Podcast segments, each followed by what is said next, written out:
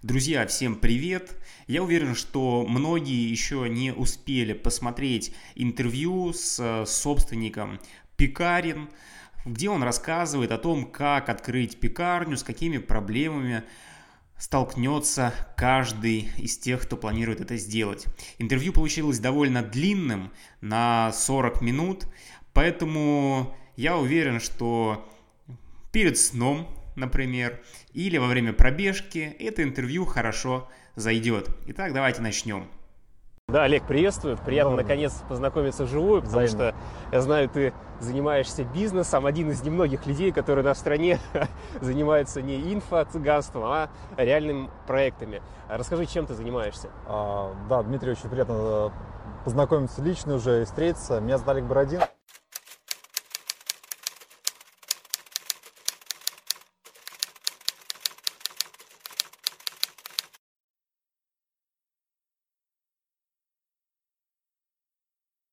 Я являюсь основателем франшизы «Фамильной пекарни», а, развиваю бизнес на пекарнях, а, как в городах-миллионниках, а, в средних городах и в малых городах, но в малых городах идет особо хорошо. Сразу, поскольку мы сейчас в Петербурге, и э, здесь очень много пекарен, нужно отличить э, пекарню от кофеин. В Петербурге достаточно много именно кофеин, то есть когда люди хотят э, зайти, выпить кофе, скушать круассан и пойти по своим делам. А я же занимаюсь именно пекарнями, пекарнями, где булочки, хлебушек, сытное, сладкое, когда люди приходят, покупают и забирают домой. Ну, то есть семью. у тебя нету отдельного зала, где люди могли бы выпить кофе, посидеть или... Зал есть, барная стойка есть, э, по требованию даже законодательства. Но а, цель не то, чтобы люди остались там и кушали на месте, а все-таки брали с собой и уходили домой. Потому что наша целевая аудитория это женщина 35 плюс, э, у которой есть муж, двое детей, она приходит э, в пекарню, ее цель накормить семью. То есть взять хлебушек сейчас, э, накормить мужа сытным пирогом и взять плюшку, ватрушку домой к чаю. Я понял. А расскажи, почему ты именно начал с маленьких городов? Почему вот ты не начал с городов-миллионников? На самом деле я начал именно с городов-миллионников. А, франшиза, она же запускается по федеральной сети и реклама идет, но покупают везде по-разному. Так уж получилось, что первые покупки были именно с небольших городов, это 100 тысячники, и Невномыск, и Обнинск. И сегодня мы уже в Невномыске запустили третью пекарню, в Обнинске вторую пекарню. Ну и а, конкуренция сейчас складывается так, что лучше идет именно в малых городах. А, большие города чем отличаются? Много конкурентов, и э, люди уже страдают, в кавычках, э, рекламной слепотой. То есть откроются новые заведения, шарики, э, музыка, промик. Люди даже, наоборот, будут стараться обходить, потому что ну, надоело. А в малых городах там открываемся, когда просто заведение красивое, замечательное, где есть подсветка витрины, где стоит приветливый продавец, приветствует вас, здравствуйте, добро пожаловать в фамильную пекарню, это уже подкупает. Ну а шарики, музыка и бесплатная, бесплатная выпечка, подарки, это вообще дает вау-эффект. А, поэтому в малых городах действительно бизнес идет лучше. Ну, давай чуть попозже поговорим о том, что такое успешный успех. Вот. Но расскажи, с чего ты именно начинал? А, начинал-то я на самом деле очень долго. В бизнесе я шел 8 лет, я был наемным работником. А, давно присматривался к разным бизнес-идеям, а, не знаю, там товары из Китая, может быть, еще что-то.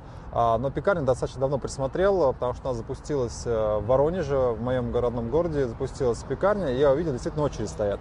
И, насколько я понял, ты сначала по франшизе запустился. Да, я по франшизе запустился. Почему вообще именно этот бизнес, сначала хочу рассказать. А, пообщался тоже с предпринимателями достаточно уже э, высокого статуса, с хорошими оборотами, задал вопрос, почему они выбирают тот или иной бизнес, и они мне сказали, мы выбираем именно вечный бизнес. Что такое вечный бизнес? А, люди рождаются, живут и уходят в мир иной. Да? Не будем о грустном, а более веселое – это рождение и жизнь. И в течение жизни какие-то э, этапы все время, и вещи будут все время происходить с нами. Если мы говорим про ежедневное, это потребление еды. А, давайте так, вот более конкретный пример. Независимо от того, экономический кризис, а, бедно, голодно, либо все очень хорошо, волосы растут. Люди все равно пойдут в парикмахерскую. А, вот я по этому принципу выбирал себе бизнес, а, тот, который будет независимо от экономических а, перепадов, а, все равно а, пользоваться популярностью хлеб ели, едят, будут есть всегда. Я согласен, но с другой стороны ведь есть уже огромная конкуренция. Ты же не придумал заново хлеб, ты э, использовал ну, уже определенный товар, который пользуется спросом. То есть э, да. был высокий риск того, что в принципе может не получиться. Почему все-таки именно вот пекарня? Mm-hmm. Чем тебя привлекла? Вот если начинаешь разбирать, или когда начинаешь разбираться в нише, понимаешь, на самом деле, что конкуренции нет. А, давайте посмотрим на Европу. А, там мини-пекарен достаточно много. А, и они никогда не пропадали. Во, во времена Советского Союза у нас а, у государства стояла цель накормить население. То есть стояли большие заводы, а, малых пекарен, маленьких пекарен вообще не было.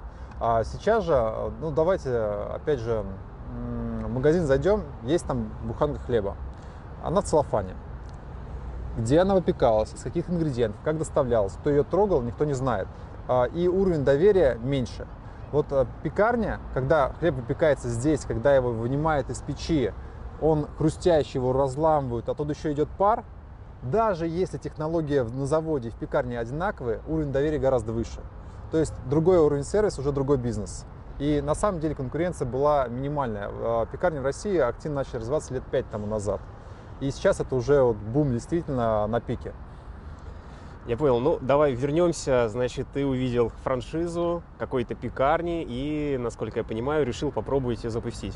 Да, я увидел франшизу, но хотел запускаться именно самостоятельно сначала. Я действительно даже нанял э, отдельно технолога, отдельно управляющую, потому что была мысль о том, что классно иметь свой бренд, свой визуал, свой стиль, свою выпечку и так далее. Потратил туда 250, где-то около тысячи на зарплаты. А, выбрали место, слава богу, в последний день, когда уже вез деньги за первый месяц аренды, обеспечительный платеж, аренда сорвалась. А 250 тысяч потратил именно на зарплату? На зарплату, да, потому что у нас э, шла и проработка ассортимента, и выбирали, какой инвентарь будет, и какое оборудование, и дизайн. То есть зарплата управляющего, зарплата технологу, дизайнера, потому что это все требует деньги. Uh-huh. Ну а самое смешное, что франшиза стоила 200 тысяч. Э, то есть если я просто купил франшизу, я сэкономил. А, я купил франшизу и э, понял, что действительно, слава богу, то, то место у меня сорвалось. Почему? Потому что есть понимание, что нужно открываться в проходимом месте, но не было понимания методики подсчета трафика, а, какой трафик мне нужен, то есть вот вроде жилой комплекс, 10 тысяч населения, и все пойдет хорошо. Нет, надо было становиться действительно на трафике, и это, э, и это я уже понял, когда уже открыл свою первую точку, и через два месяца выходит а, из моей точки бабушка, она сбивает дедушки, дедушка смотрит на вывеску, говорит, о, пекарня, когда открылись, два месяца. Да ладно, я каждый день хожу и не видел ни разу. Ну, как бы, пожалуйста, яркий пример. А если бы мы вообще в центре спальника открылись, то дедушка мог это через полгода не увидеть ее. А в итоге, то есть э, первый проект, э, вернее, первая вот эта франшиза, она не получилась, да, но решил ты в нее не вкладывать и выбрал другой проект и в другом месте запустил? Не совсем так. А, мы по франшизе, а, мы почему? Потому что это все-таки франшиза это партнерство. А, открыли 4 пекарни, но каждый раз увеличили точку риска, скажем так. Как я уже сказал, пик идет сейчас, но в городах-миллионниках 2-3 года назад э, конкуренция резко стала расти. Все пошли в франшизы, все пошли в пекарни, а, и консалты, и франшизы, и энтузиасты, все вот полезли именно в эту нишу. А конкуренция за площади стала очень большая. Там, в качестве примера я всегда привожу, а, начинали торги арендодатели с 120 тысяч, доходили до 270. Просто вот 5 пекарен пришли, конкурируют между собой, а там кто выиграет, того и тапки. Это на самом деле очень удивительно, потому что сейчас в целом рынок недвижимости коммерческой, особенно торговый, очень сильно Падает. проседает. Да. да. А вот на фоне этой конкуренции, наоборот, э, он рос. Ну, действительно, он сейчас опять, опять э, спал, но на тот момент он рос. И э, приходилось уже рисковать. Развиваться хочется, хочется строить сеть. И вот третья точка была, скажем так, неоправданно рискованная. А, сели на место прошлой пекарни, бутылочную горлышко. В общем говоря, там был ряд э, не очень благоприятных последствий, а, точнее, не последствия, а факторов, которые привели к неблагоприятным последствиям. Ну и плюс все, что может было плохое случиться, оно случилось там. И пьяные пекари, и невыход продавцов, ну, бывает случается. Да, Олег, давай все-таки вернемся к первой. Я понимаю, что пер, интересно рассказывать в масштабе о многом, но да, да, именно да. к первой. И как, как ты искал помещение, угу. какая была площадь первого объекта и ну, общую концепцию расскажи. А, первый объект 60 э, квадратов, как того и требовала э, франшиза, для того, чтобы разместить э, все оборудование и торговую площадь. А, что сделал? Сразу всех риэлторов в городе, которые есть, я напряг, действительно всем позвонил, э, всем сказал, вот нужен такой-то такой-то объект. А риэлтор никогда не ищет по проходимости, у них все помещения хорошие, э, обязательно берите. Конечно. Надо перепроверять. Я действительно брал счетчик и по головам считал людей. Также получилось, что буквально на пятом помещении проходимость была 400-600 в разные часы и оно нам подходило по бизнес-модели. То есть подставили коэффициенты, и получилось то, что у нас выручка будет та, которая нам принесет хорошую прибыль. Ну, это вот очень интересно. То есть ты сам стоял со счетчиком да, и считал. Да, да. А какое время ты потратил на этот расчет? То есть э, в какой-то конкретный день в один пришел, посчитал, или там сделал выборку, допустим, на неделе, три дня? А, первое, всегда в будни. Потому что выходные это идет э, искажение трафика. А второй, да, действительно сам выезжал, и первые замеры были три раза в день в часы пик. А, принцип простой. Если в часы пик плохо, то вообще нет смысла это помещение рассматривать. А, и потом уже считал по часу, по двум, смотрел, действительно подтверждается трафик. Сегодня уже, когда франшизу свою открыл, мы не просто там час-два сидим, а целое видео снимаем за весь день. И весь день пересчитываем, потому что бывает, что так вот сегодня хорошо, в этот конкретный промежуток хорошо, в этот час хорошо, а дальше идет искажение и падение. Я понял. Ну а дальше какая конверсия? То есть, э, условно, вот за нами сейчас прошло там тысяча человек, но понятно, что им всем не интересна наша продукция. То есть дальше ну, примерно какой коэффициент у тебя в бизнес-модели?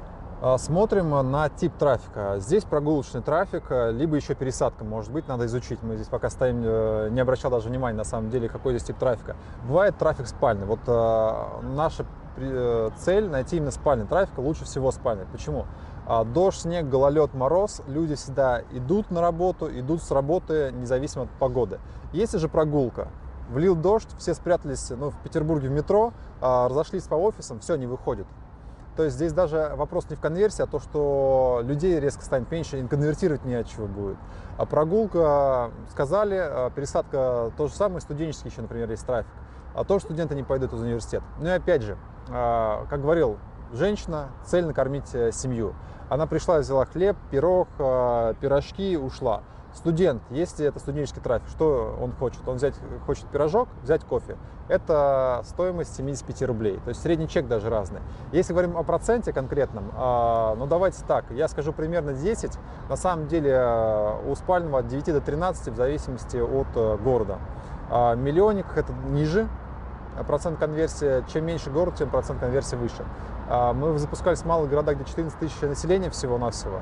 Там а, процент конверсии можно вообще ставить 20, потому что проходит мимо нашего помещения вообще мало, но люди специально идут в пекарню. То есть, а, если в Петербурге, там, либо в другом городе миллионнике люди специально не пойдут в пекарню, только пройдя мимо, то в малых городах специально идут. А вот интересно, как, коэффициент конверсии как-то повысился? Нет, он не повысился. Здесь э, не от продукта зависит больше, а зависит именно просто от психологии людей. То есть, э, опять же, здесь шарики повесили не играет ни в коем образе, где-то просто вывеску повесили и уже начинает стучаться, дергать за дверь и проверять, э, есть ли пекарня. К счастью или к сожалению, такой бизнес. А, к сожалению, наверное, какой продукт ты не делай, ты все равно попадешь именно в эту статистику, а к счастью, она статистика неизыблемая и всегда она срабатывает. Ну, не всегда, но в 90% случаев она срабатывает. Да, и вот э, я так понял, что ты э, 8 лет назад да, открыл первую... Нет, Нет? А, это было 4 года назад. 8 а, лет я шел вообще к бизнесу от э, студенческой скамьи, от первой работы до первого бизнеса. Я понял. А какой тебя был первый бизнес? А, первый бизнес был у меня детокс-соки. А, у меня действительно был большой э, страх э, открыть свой бизнес. Я юрист по образованию, знаете, э, вот бывает тот случай, когда ты открывал другим юрфирмы, открывал счета, э, там, может быть, по налогам судился, но когда себе хочешь открыть, ты сразу, а, а надо госпошлину платить, а вдруг никто не заплачу, а вдруг документы откажут, а как, а налоги, а что, а зачем, почему, куча вопросов возникает, куча страх, которые вроде не раз проходил для других эту дорожку, но для себя страшно. Я взял себе небольшой э, бизнес, который стоил там буквально 200 тысяч э, по вложениям, чтобы просто преодолеть этот страх ну, вот так вот прагматично подошел э, к этому делу своему. А детокс-соки – набор э, соков из, там, условно говоря, лайма, сельдерея, ну вот самое все вкусное, но полезное. И, видимо, это был островок в торговом центре или это тоже Это вообще доставка. А. Это вообще доставка, это SMM-маркетинг, Инстаграм, ВКонтакте, вот именно, то есть вообще не связаны с трафиком. А, два разных бизнеса абсолютно, но опыт тоже ценный. Но тот проект, он, в принципе, окупался или он окупился, был, работал в минус? Да, он окупился полностью. Я его единственное не стал дальше развивать. Почему? Потому что пекарня по деньгам гораздо интереснее, чем э, соки. Соки, во-первых, они подвержены кризисам. То есть сегодня э, люди зарабатывают, сегодня люди идут в ЗОЖ, ПП, все хорошо, но вдруг э, кризис э, бахает и ударяет по карманам, и сразу ничего не хочется. Оказывается, можно просто не кушать жирное, и соки уже не нужны. На самом деле это очень интересно в том плане, что запустил первый бизнес, он у тебя пошел, потом ты выбрал пекарни, и они тебя пошли есть. Э, ну, это очень здорово. А скажи, какой у тебя был средний чек в твоих заведениях? А, средний чек, ну, про детокс не говорю. А, говорю именно про, про пекарни, да, да, говорим именно про пекарни. А пекарня средний чек был 80. Причем а, средний чек – это та вещь, э, которая очень сильно зависит от продавцов. У меня был период, я же как э, открывал бизнес, работал, поставил управляющий, управлял дистанционно. И у меня выручка, мы стартовали от 30, упала до 24. 24 тысяч в день? В день, в день, да. А, я видел, что дела все идут все хуже и хуже, беру на неделю буквально отпуск, а, сам влезаю во все процессы, а, сам начинаю управлять, и выручка до 42 доходит за неделю. И средний чек с 78 тогда вырос до 93. То есть э, личное управление, личное участие сразу увеличило средний чек. Поэтому средний чек 80, да, был, но это не при активной моей э, позиции, не участии. Так, возможно, были какие-то, какое-то воровство или какие-то такие вот вещи, нет? Конечно, оно всегда есть э, воровство и, и в большом и малом количестве. Я, поскольку еще, опять же, юрист по образованию, э, ластик в школе – это тоже воровство. А, я, если мы вообще говорим про отношение к воровству, относился к нему как к неизбежному злу, а, как коррупция в стране, да, то есть она есть, она никуда не денется. Вопрос, э, скажем так, терпимости общества. Вот у меня был тоже свой рубеж терпимости к воровству. А, это относилось к проценту э, расходов сырья в общем бюджете. Если у меня расход сырья не превышает 30%, э, я сосредотачиваюсь значит, на доходной части. Потому что расходы мы можем до нуля сократить, а доходную часть до бесконечности можем увеличить. Ну, в теории, конечно же. А вот если 30% у меня расход сырья, нормально. Если начинает расти, надо выяснять почему. Конечно, ростой есть, но я просто не копался, не выискивал блок. Я понял. Давай теперь немножечко про технологию поговорим. То есть чем отличается производство изделий в пекарне от производства на заводе? Самое смешное, что на самом деле может ничем не отличаться. Как я уже в самом начале говорил, что технология может быть действительно и там, и там одинаковая но а, люди видят а, продукт, как он выходит из печи, и уровень доверия выше. А, опять же, я на заводах не был, я просто не буду про это говорить, не буду врать. Э, да, то есть я могу сейчас себе поднять рейтинг, сказать, а на заводе все плохо, там, там крысы бегают. А в пекарнях лучше. Не был, не буду врать. А, действительно, разные заводы есть. Кто-то использует какие-то улучшители, кто-то не использует. Но главный у меня вопрос заключается в том, что чаще всего в пекарне э, просто разогревается заморозка. Или я нет, не прав? Нет, нет, нет. Э, это как раз свойственно Петербургу, Москве и очень крупным городам.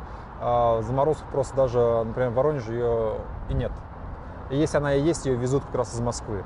Э, это пекарня полного цикла. То есть там есть мука, там есть вода, а, это все смешивается в тестоместе, это все формуется, выпекается. То есть э, действительно идет полный цикл от э, конечного сырья до продукта. В этом-то и прелесть. Это ремесленная пекарня. Да, кстати говоря, там не все было гладко. Ты спросил по поводу того, а, все успешно или не успешно. А третья пекарня там у меня прогорела в убыток. А что случилось? А, что случилось? Пошли в рискованную зону, там было четыре конкурента, двух а, мы, скажем так, убрали, но один сам убрался, второго мы э, просто вышли на арендодателя и а, предложили сесть на его место, но место было э, рискованно, мы пошли на риск. Но э, расходы были такие большие, и вот действительно все все неудачи, которые могли случиться, они случились там, очень сильно подсосало по деньгам. Мы Расскажи подробнее о неудачах, что именно. Что, э, что неудачно? А, поехали. Входная группа не, не самая лучшая была, но мы это понимали. А трафик, что мы... Входная группа это именно с точки зрения... Пекарню. Ну, вход, да, Да, с улицы. Именно не очень удобно. Она не смотрела на проходящий трафик, а, были небольшие ступеньки. Мы просто поставили ко- коэффициент конверсии чуть ниже.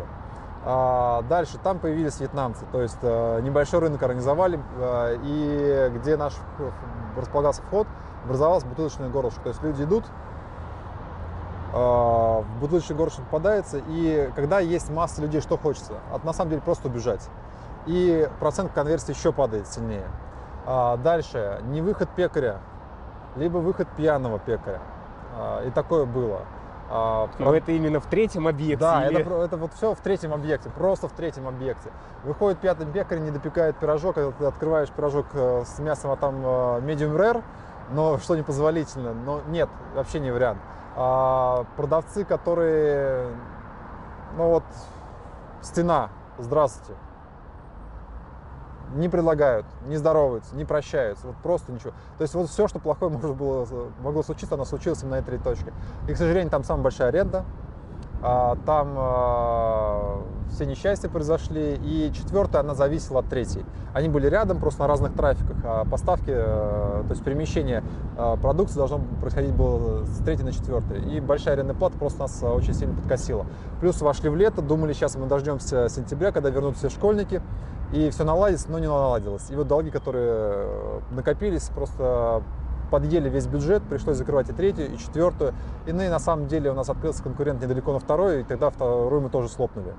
А, и что еще плохого произошло? Ну, это специфика на самом деле Воронежа. У нас очень сильно развит э, фастфуд, и э, люди э, приходили за хлебом.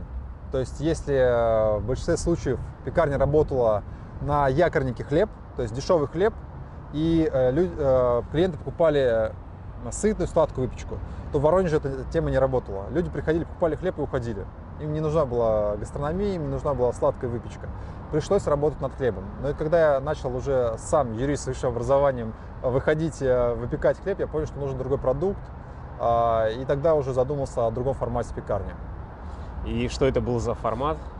Чем, чем он А, отличался? Формат э, две боли должен был решить. Первый это именно другой хлеб.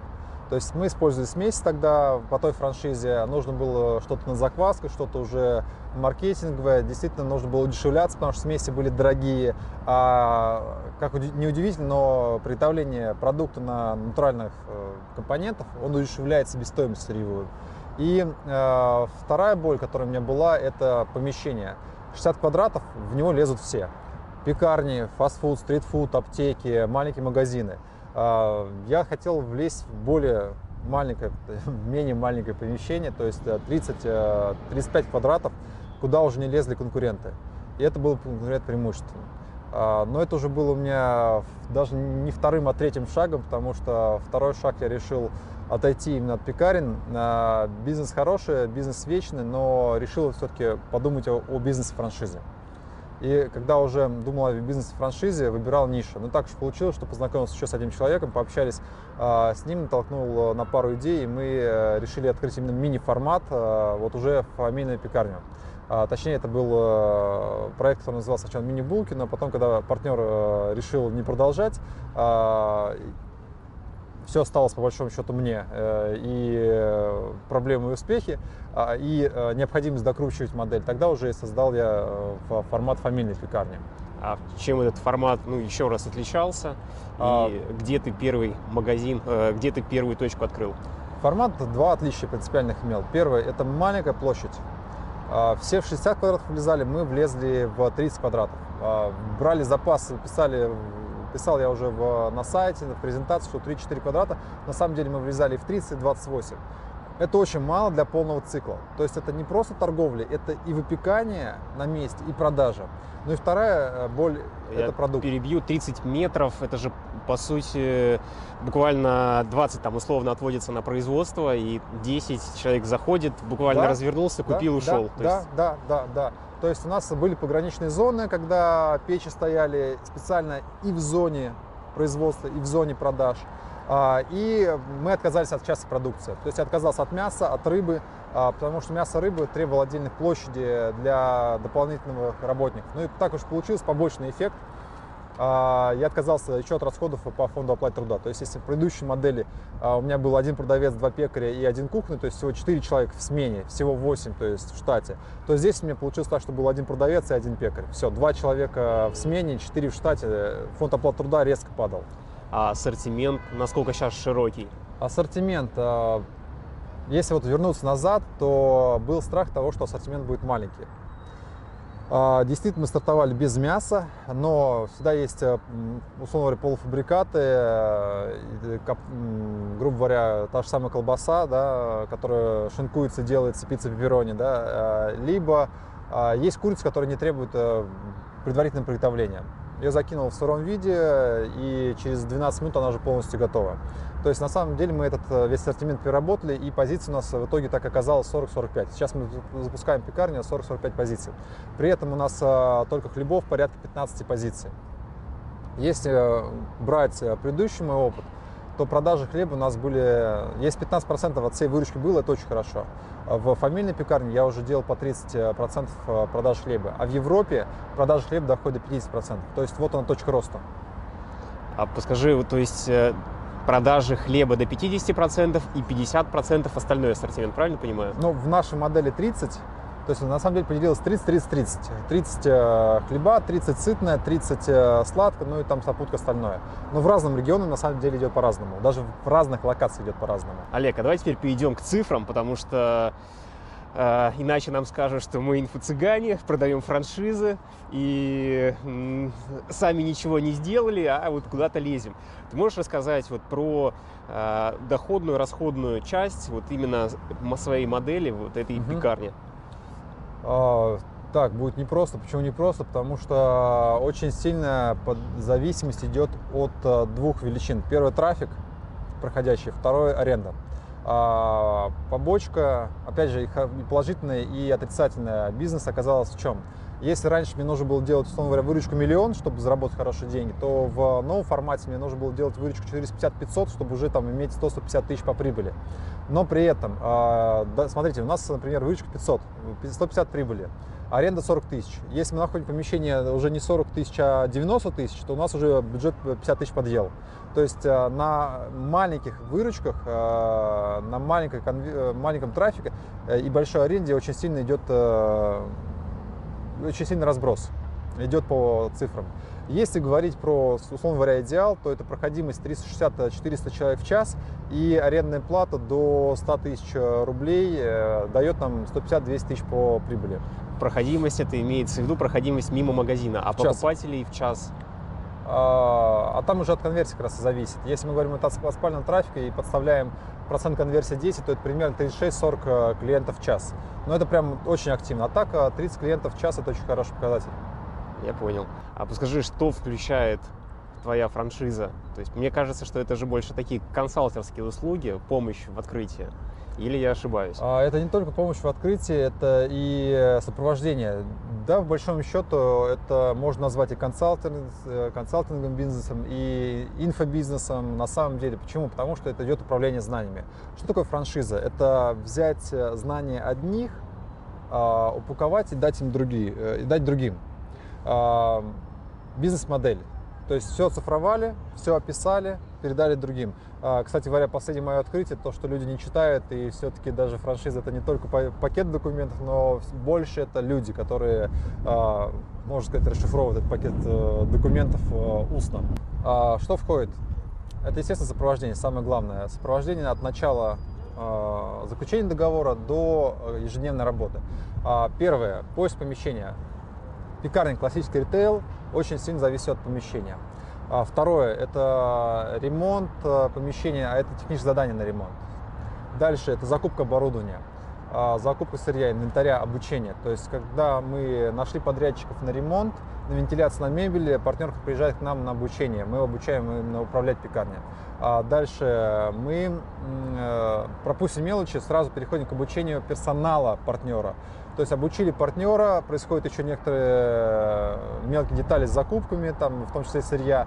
Приезжаем в город партнера, обучаем его персонал, обучаем его пекаря, обучаем его продавцов. А, Все это происходит в течение пяти дней.